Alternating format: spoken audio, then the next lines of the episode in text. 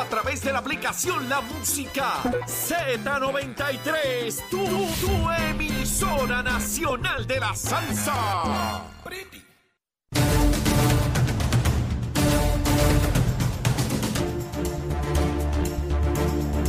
Buenos días Puerto Rico, buenos días América, comienza Nación Z Nacional. Hoy martes, martes 4 de octubre del año 2022. Contento, estoy aquí leíto día, comenzando, mire, con fuerza, como tiene que ser, no importa la adversidad, hay que meterle caña a los asuntos. Si estamos ready, estamos ready para dar esta pelea, quemar el cañaveral bien duro, mucho análisis sobre lo que ocurrió en el día de ayer. Importante para Puerto Rico, no importa por donde usted lo coja, lo mire o lo desee. Pero antes de entrarle a los asuntos, vamos con los titulares y Carla Cristina. Buenos días, soy Carla Cristina informando para Nación Z Nacional. De los titulares, el presidente de Estados Unidos, Joe Biden, visitó ayer a Puerto Rico y tras un encuentro con varios miembros del gobierno local en el puerto de Ponce, el mandatario anunció una asignación adicional de 60 millones de dólares para que el país según explicó este, mejor preparado de cara al embate de un próximo fenómeno atmosférico. Y tras la visita del presidente, varios políticos locales sostuvieron que la administración de Biden tiene ante su consideración varios reclamos de los puertorriqueños como la paridad en la asignación de fondos para servicios de salud de manera permanente, mayor presupuesto bajo el programa de asistencia nutricional suplementaria y resolver el estatus político de la isla de forma definitiva. Y el gobernador Pedro Pierluisi, por su parte, le solicitó al presidente que la Agencia Federal para el Manejo de Emergencias les dé acceso inmediato al gobierno y a 94 instituciones no gubernamentales a los suministros que tienen en sus almacenes locales, mientras Pierluisi se mostró confiado en que Biden aprobará además una extensión a la declaración de desastre mayor de 100 días a 180 tras el paso de Fiona por el país. Y en temas internacionales, el gobierno de Florida dio cuenta ayer de 58 muertes confirmadas por el paso del huracán Ian. La semana pasada azotó el suroeste del estado, donde los equipos de emergencia continúan las labores de búsqueda y rescate. Para Nación Z Nacional, les informó Carla Cristina. Les espero mi próxima intervención aquí en Z93. Hablándole claro al pueblo. Nación Z Nacional, soy Leo Díaz. Buenos días a todos. Leo Díaz en Nación Z Nacional por la Z. Y aquí estamos de regreso, mis amigos, comenzando el programa de hoy de Nación Z Nacional. Estamos a través de Z93, la emisora nacional de la salsa, en el cuadrante FM 93.7, también en la aplicación La Música. Bájela, baje la aplicación y nos puede ver ahí también el programa bien chévere de 8 a 10 de la mañana y nuestra página de Facebook de Nación Z. Ahí puede interactuar, ahí podemos escribirnos, ahí podemos decirnos algunas cositas, las que sean, las que usted entienda debe poner ahí. Mire, eh, por ahí viene pronto, les voy a adelantar algo. Esto es acá entreno, entreno. Viene un chinchorrejo de, de, Nación Z y Nación Z Nacional. Mire, ya lo estamos preparando, eso, pero claro, vamos a esperar que todo el mundo tenga agua y luz, ¿verdad? Porque queremos que todo el pueblo de Puerto Rico esté ya en condiciones. ¿Saben por qué? Porque esto hay que ambientarlo. Ya mismo viene Halloween, Thanksgiving, las Navidades. Y nosotros vamos a echar para adelante y vamos a vacilarnos toda esta cosa, echar para adelante seguro. Cuando todo el mundo tenga luz y agua, vamos a empezar la celebración de Navidad, seguro que sí. Carla Cristina dice que eso no se puede hacer así el pelado, que hay que mandar y que una avanzada que va a delinear cuáles son los lugares y toda la cosa. Mire, le encanta la huelga y quiere tener una, una huelga previa a la huelga grande. Pues yo no entiendo, pero vamos, vamos para allá, vamos para allá. Vamos a hacer una labor de reconocimiento con el equipo completo. Por ahí está Raulito también, ese bandido de Caimito. Él dice que es de calle y no sé de dónde se paro. Pero bueno, la cuestión es que también va para allá y vamos a preparar ese chinchorreo. Le vamos a decir a ustedes dónde vamos a estar para vernos, abrazarnos y darnos besitos en el cutis, para conocernos personalmente. Seguro que sí, pasarla bien como corresponde.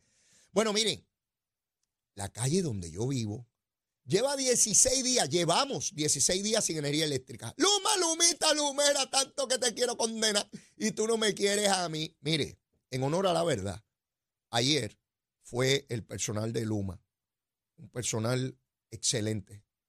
Eran antes, pertenecían a la Autoridad de Energía Eléctrica y se fueron a trabajar con Luma. Un equipo de primer orden, eh, con una capacidad y un talento inmenso se fajaron allí identificando las fallas que habían, subieron el machete, fueron al transformador, le arreglaron a un vecino un problema en el contador, eh, todo, todo, llegando la noche, llegando la noche. Finalmente, pues se pudo encender la calle. Lamentablemente hay un problema en el soterrado y minutos más tarde que ellos se fueron, explotó una cosa ahí y nos volvimos a quedar sin energía eléctrica. Eh, bueno, así son las cosas, ¡boom! Y nos quedamos otra vez oscuros. En mi casa, pues no hubo mayor problema porque tengo una maquinita allí que prende y me da luz. Pero no todos los vecinos tienen una máquina de esa, ¿verdad? Algunos sí, otros no. El gasto en diésel o en gas es enorme, ¿verdad? Y eso saca de presupuesto cualquier familia, cualquier hogar. Otros se van a casas de familiares, eh, es lo que pasa la situación. La información que me dan es que ya va una brigada. Se hicieron ayer mismo las querellas correspondientes. Cada vecino hizo una y ya me informan que en horas de la mañana pues deben estar personal de Luma atendiendo el problema. Por años yo escuché, yo no sé nada de eso, yo escucho y veo y trato de averiguar, usted sabe, yo soy un averiguado. Y siempre nos han dicho que los sistemas soterrados, que son mejores porque los huracanes no se lo llevan. Sí, es verdad. El viento no se puede llevar un cable que está debajo de la tierra. Pero ¿saben qué? Se moja. Le entra agua. Y cuando eso se daña, es mucho más complicado que cuando es aéreo, que cuando el cable está expuesto de poste a poste, porque eso usted lo sustituye de manera rápida, inmediata. Pero cuando es soterrado es más complicado, ¿ves? El temor que tenemos todos los vecinos es que en el día de hoy nos digan que haya que sustituir parte de esa cablería. Y entonces ahí la puerca entorcha el rabo, ¿ves? Es mucho más complicado. Y es, es difícil, estas cosas son complicadísimas, ¿ves? Pero ¿saben qué? Todo eso son cables que fallan y máquinas que fallan, transformadores, machetes, todo eso son máquinas tan obsoletos. La urbanización donde yo vivo, que es pequeñita, son 12 casas, eh, la hicieron por allá en 1982, 83, o sea, tiene muchos años, toda esa cablería, todos esos equipos, y se van dañando, igual que nos dañamos los seres humanos, nos vamos poniendo viejitos y se nos van dañando los asuntos. Sí, así es, se van cayendo poquito a poco. Pues, igual que los machetes. Mira, se nos caen los asuntos igual que los machetes. Sí, así es la vida, no se ría, así es la vida. Así que dependemos de, obviamente, del personal de Luma que vaya y atienda la, la situación 16 días. Somos el bolsillo más antiguo de Fiona en la zona metropolitana, creo yo. A lo mejor hay otros que llevan más tiempo, pero hasta donde yo sé, eso es un reto enorme y nosotros vamos a sobrevivir no importa qué, no importa qué. Sí, porque usted se tiene que imponer resolver, atender los asuntos. Sí, usted no lo puede amilanar nada, tiene que tirar para adelante. Y por difícil que sea la situación, usted tira para adelante y busca alternativa y busca cómo resolver. Sí, los otros tirarnos a llorar, ay Dios mío, no tengo. No, no, no, no, hay que buscar cómo resolver. Y usted va y exige y reclama y busca y pa, pa, pa, y patalea y reclama. Por eso escuchamos a los alcaldes reclamar y reclaman con razón. Algunos se ponen politiqueritos, ¿verdad? Y ya los hemos criticado aquí. Pero la inmensa mayoría están representando la necesidad de su pueblo, porque es muy duro llegar a una comunidad y ver que no tienen energía eléctrica, particularmente eh, comunidades que están aisladas porque la zona metropolitana, usted se mueve aquí, se mueve allá y más o menos, ¿verdad? En nuestra calle no hay luz, pero todo alrededor hay, y hay en la farmacia, en la gasolinera, y en el supermercado.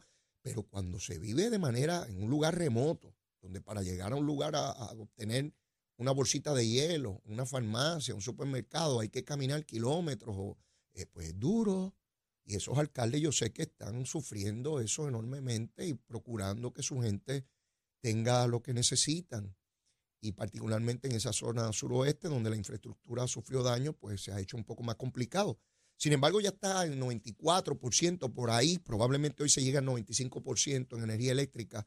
Esos son unos números excelentes, pero falta, falta todavía población por atender y esa es la que queremos que se atienda prontamente y deseoso de ver esos números, básicamente donde están siempre, entre del millón cuatrocientos sesenta y ocho mil doscientos y pico que son los abonados de energía eléctrica, poder ver lo que yo les anunciaba aquí casi todos los días, que el número estaba eh, muy bajo, los que no tenían energía y estaban entre 800 a 1500 nada más, que es lo que de ordinario, ¿verdad? Por, lo que yo veía en las estadísticas, otra vez, no eran números exactos, exactos, era un aproximado según las admisiones del propio Luma, ¿no? Eh, antes de seguir con Luma y con la visita del presidente ayer, eh, no lo noté aquí, ahora lo voy a hacer, 197 personas hospitalizadas por COVID. Quiere decir que bajamos de los 200. Qué cosa buena, qué notición. que tenemos menos de 200 personas hospitalizadas por COVID. Nunca me olvido del COVID, está ahí y nunca nos debemos olvidar de él porque está presente en la población y hay que mantener medidas, particularmente los que tienen compromiso inmunológico, ¿verdad? O que tienen cierta edad. Mira, cierta edad como leíto. Estoy a, mira, a día y pico de cumplir los 60 años. Estoy lucido, ¿sabes? Estoy, estoy lucido. Pues, así soy yo. Estoy lucido. Imagínese usted va a cumplir 60 años. ¿Cuándo rayos yo pensé llegar a 60 años? No llegar poderoso como estoy, pues estoy poderoso. Eso dice Zulmita, estoy poderoso, así que usted sabe cómo es la cosita. Bueno, vamos a hablar de la visita del presidente de los Estados Unidos. Vamos a hablar de eso. Mire, el presidente de la nación más poderosa del mundo, que algunos les encanta y otros la odian, así es. La envidia es así, la envidia es así. Envidioso está el envidioso que hace orilla. Y ah, esa nación, pero loco por estar allá, así es la cosita. Pues llegó el presidente de los Estados Unidos aquí llegó a Ponce, se envían mensajes de todo tipo eh, al lugar donde fue. No llegó a San Juan, llegó al punto más cercano donde había un aeropuerto donde podía aterrizar su avión de la zona más afectada por el huracán, que es la zona sur. Por eso no llegó acá, es un mensaje. Hacen la conferencia de prensa con unos cables y unas cosas allí este, de trabajo. Eso es un mensaje clarísimo también, no para los puertorriqueños que sabemos lo que está ocurriendo aquí, para el mundo entero. Cuando en Europa ven al presidente haciendo una conferencia de prensa, o en Nebraska, en los Estados Unidos, y ven todo ese equipo allí, lo primero que se pregunta es, ¿y qué rayos hacen esos cables y esos bejucos ahí? Ah, porque es que hubo un desastre y ellos están arreglando. Todos esos son mensajes visuales, mensajes en lo que se dice, cómo se dice. Allí lo recibió el gobernador de Puerto Rico. Distinto a cuando Trump llegó a Puerto Rico, que llegaba un presidente republicano frente a un gobernador demócrata. En este caso había total consonancia. ¿A qué me refiero? Llegaba un presidente demócrata con un gobernador demócrata que fue miembro del Congreso de los Estados Unidos. Así que ya hay una afinidad en cuanto a elementos ideológicos, partidistas, y agenda para la nación y en el caso de Puerto Rico. Por tanto, vimos al gobernador haciéndole planteamientos al presidente de reconociéndole eh, sus aportaciones a Puerto Rico, su interés por estar en Puerto Rico, la ayuda que le brinda Puerto Rico, la posibilidad de flexibilización de los recursos que se han asignado y otros que se van a asignar para la reconstrucción de Puerto Rico, de igual manera, el presidente le reconoce al gobernador eh, lo que está haciendo por Puerto Rico, que cuenta con él en todas las peticiones que haga. Ahí uno ve una sincronización perfecta entre dos funcionarios que tienen una misma agenda común, no solamente de reconstrucción, sino política e ideológica. Y transcurrió la conferencia, el gobernador tuvo la oportunidad de hacerle lo que llaman un briefing, un resumen eh, no que el presidente no lo conozca, si tiene la directora de FEMA allí con él que estuvo hace un tiempo atrás y volvió con el presidente aquí. Es que no es lo mismo que sea el propio gobernador y en persona, presencial, porque ya habían tenido una, una videoconferencia la semana pasada, pero en esta ocasión presencialmente y le dice, mire, vamos por tanto de luz, vamos por tanto de agua, estas son las zonas más críticas, esto es lo que hemos venido haciendo, esta es la ayuda federal que hemos recibido, aquí están los problemas que nos hemos venido enfrentando. Y allí estaba el equipo político eh, de Puerto Rico, pues el liderato político, como los presidentes de las cámaras legislativas, algunos alcaldes, eh, funcionarios del gobierno del Ejecutivo junto al gobernador, la comisionada residente, en fin, estaban allí. Todo el mundo quería la foto con el presidente. Sí, porque mucho Biden y muchas, pero todo el mundo quiere la fotito. Mire, todo el mundo acomodándose a ver cómo sale al lado del yankee. Sí, del invasor.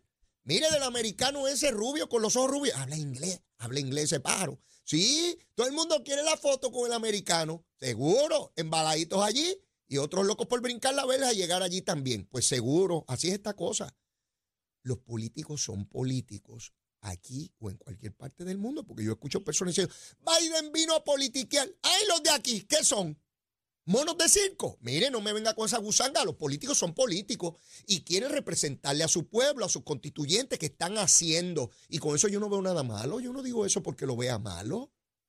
Claro que el político tiene que demostrarle a su pueblo que está haciendo y, y, el pueblo finalmente mide la ejecución, la capacidad de ese funcionario en términos de las cosas que consiga. Pues si para eso es que uno vota por gente. Sí, hombres y mujeres de distintos partidos políticos. Y voté por este porque creo que es mejor. Y voté por aquel porque yo creo que este es el mejor. Claro, y cada cuatro años evaluamos. Y unos salen reelectos y otros se liquidan. Y otros nunca fueron electos. Así es la cosita. Así es la cosita. ¿Qué hizo Biden? Prometió 60 millones de dólares adicionales. Y hay gente que dice, ¿pero para qué dan 60 millones de dólares? Oiga, ahí viene la verdad que yo, yo me quedo bobito con las cositas. ¿Ustedes saben cuántos miles de millones de dólares se le ha asignado por parte del gobierno federal desde que pasó María por aquí? ¿Usted tiene idea? ¿Cómo alguien puede argumentar? Pero 60 millones no. Mire, mi hermano, la ¿qué quieren? ¿Que le entreguen la nación completa? Me pregunto yo, porque después de todo somos una colonia, nos dan lo que les da la gana y si no nos dan nada. Así de sencillo es esta, esta cosita. El gobernador le pide que se amplíe el decreto de emergencia de manera tal que en vez de 30 días, donde el gobierno federal es el que cubre los gastos de remover escombros y ese tipo de cosas, que se aumente a 180 días. El presidente en su alocución planteó que las peticiones del gobernador espera cumplirlas todas. Así es que podríamos ver eh, eh, un resultado pronto de esa petición que le hace el gobernador Pierluisi al presidente de, los Estados Unidos, ¿no? Eh, así que el presidente se movió a los centros Solisolina Ferrer en Ponce. Allí tuvo la oportunidad de conocer líderes comunitarios, personas que se le, que se le ayudan, ver de primera mano entonces la otra crítica es que estuvo poco tiempo. Ay, ¿cuánto iba a estar? Bueno, porque a mí me gustaría que estuviera aquí un mes, seguro, y fuera Capetillo donde yo me crié y durmiera allí una noche, y fuera Barranquita, y se quedara allá, este, qué sé yo, en Fajardo también. Mire, mi hermano, ese es el presidente de los Estados Unidos, que tiene una agenda. Eh, yo conozco la agenda de los gobernadores de Puerto Rico, ¿verdad? Porque por los tiempos que llevo en el proceso político y gubernamental, pues uno tiene una idea del trabajo que tiene un gobernador de Puerto Rico, que es una agenda desde, antes que sale el sol hasta después se pone el sol y sábado y domingo, y eso es una cosa terrible. De todos los gobernadores, no importa el partido. ¿ah? Eh, no quiero imaginar lo que es la agenda del presidente de los Estados Unidos, que tiene 50 estados, 330 millones de habitantes, y que sus decisiones afectan al mundo entero, porque distinto aquí que el gobernador de turno no tiene que estar pendiente a lo que ocurre en Paraguay ni en Rusia, porque no, las decisiones que toma no tienen que ver nada ni inciden sobre esas determinaciones mundiales. El presidente de los Estados Unidos sí, ¿ve? Y tiene que estar informado de lo que ocurre en cualquier lado de este planeta, ¿verdad? Y a veces hasta de lo que ocurre en la luna, si manda un, cohete o unos pájaros para allá montados en una nave espacial. ¿Ve? Así que no quiero imaginar la complejidad de esa agenda donde todo es urgente e inmediato. Y tiene que estar en todos sitios. De hecho, este miércoles se tiene que trasladar a la Florida, donde esta mañana yo había estado inadvertido de la cantidad de muertes que provocó el huracán Ian en la Florida. Estamos hablando de 101 personas muertas hasta el momento más de 100 personas muertas producto directo de ese huracán y todavía están buscando eh, la, la, posibilidad, ¿verdad?, de que hayan más personas muertas. Los videos son espantosos. Cómo esa marejada ciclónica adquiere 12, 15 pies de altura en la costa. Es dramático lo que ocurrió allí.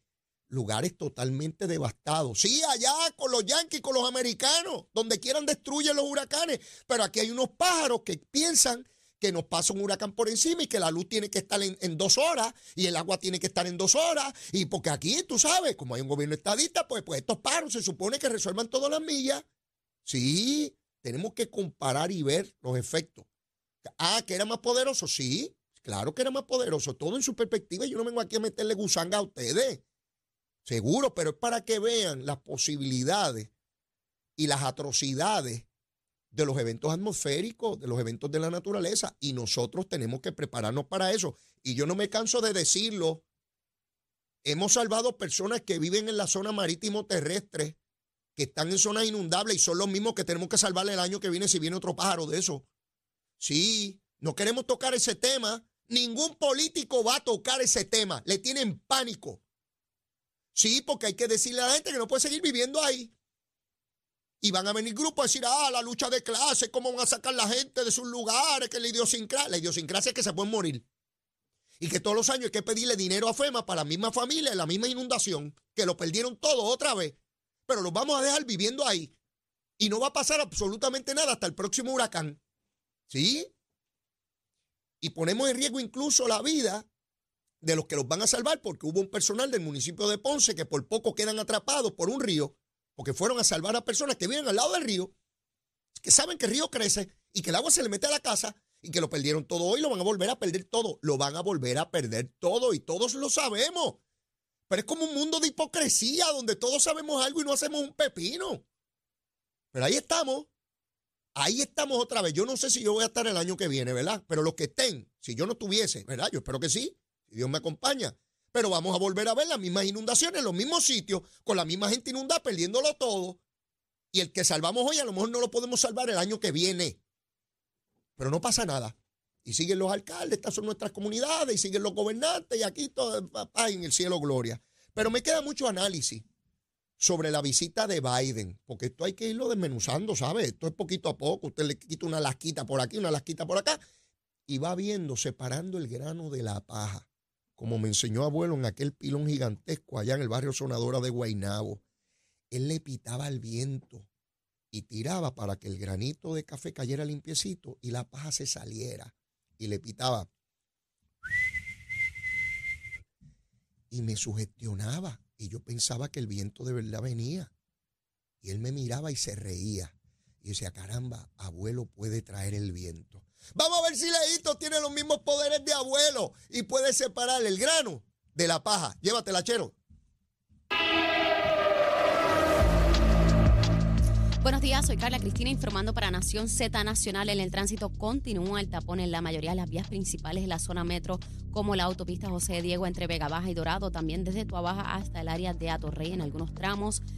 Tramos también de la PR5, la 167 y la 199 en Bayamón, la carretera 165 entre Cataño y Guaynabo a la altura de la intersección con la PR22, la avenida Lomas Verdes entre la American Military Academy y la avenida Ramírez de Arellano, el expreso Martínez Nadal en dirección de Guaynabo a San Juan, el expreso Valdoriotti de Castro desde la confluencia con la ruta 66 hasta el área del aeropuerto y también más adelante cerca de la entrada del túnel Minillas en Santurce, el ramal 8 y la avenida 65 de Infantería en Carolina, el expreso de Trujillo en dirección a Río Piedras, un tramo de la avenida Central. También las carreteras 177 y la 199 en la zona de y la autopista Luis Aferré en tramos desde Montelledra hasta Río Piedras y más al sur también en Caguas. La 30 desde el puente sobre la 185 en Juncos hasta la intersección con la 52 y la 1. Más adelante actualizo esta información para ustedes. Ahora pasamos con el informe del tiempo.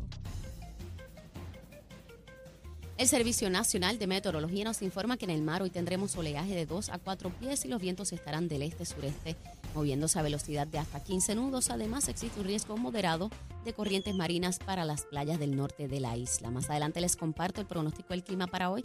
Para Nación Z Nacional les informó Carla Cristina. Les espero mi próxima intervención aquí en Z93.